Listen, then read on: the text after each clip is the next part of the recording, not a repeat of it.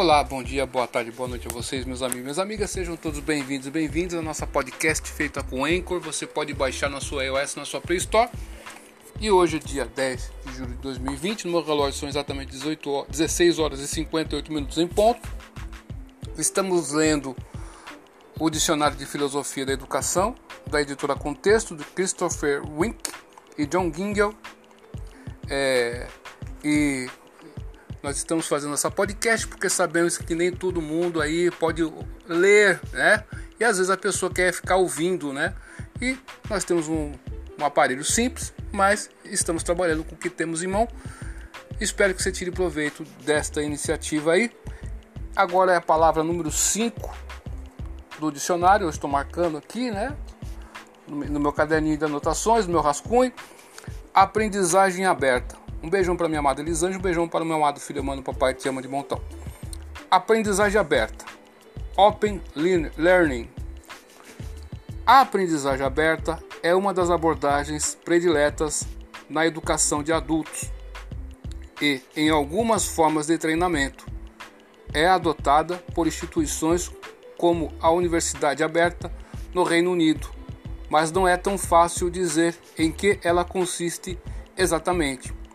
Já de início, pode-se fazer uma distinção entre a aprendizagem aberta e a aprendizagem à distância, na qual o aluno não está em contato direto com o professor, e a aprendizagem flexível, no qual o estudante tem condições de fazer opções sobre quando e onde pode, é, quando e onde aprender ainda que muitos programas de aprendizagem aberta incorporem esses elementos. Dos programas de aprendizagem aberta, dizem que a marca mais notável é oferecer ao estudante um elemento de escolha sobre como aprender e até mesmo sobre o que aprender. Parênteses, but, dois os, né? 1987, fecha parênteses, ponto. E é com relação a estas duas últimas afirmações que fica mais difícil as opções de escolha dos meios de aprendizagem são quase sempre, sempre constrangidas e limitadas pelos recursos e a tecnologia disponíveis. É, por exemplo, óbvio que uma universidade aberta proporcionará aos estudantes os materiais de estudos prescritos, a escolha sobre o que aprender pode estar disponível em instituições como as, as universidades abertas, mas é constrangida pela gama de recursos oferecidos por outro lado.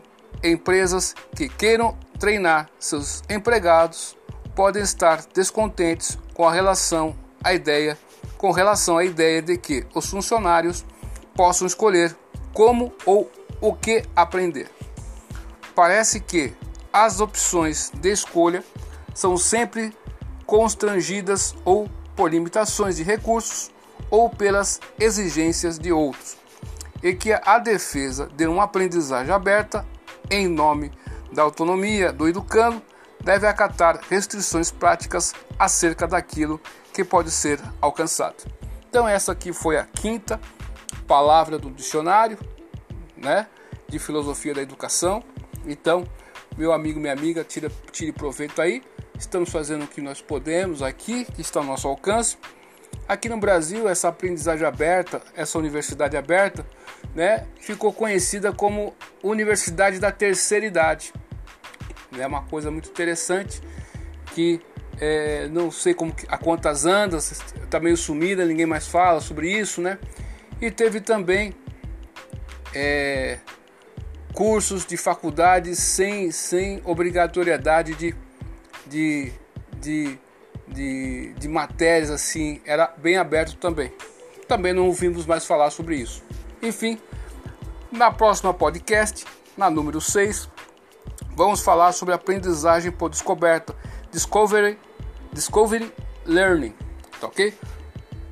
Duvide de tudo, depois duvida a dúvida. Estude hoje, porque amanhã pode ser tarde. Até mais. Tchau. Tchau.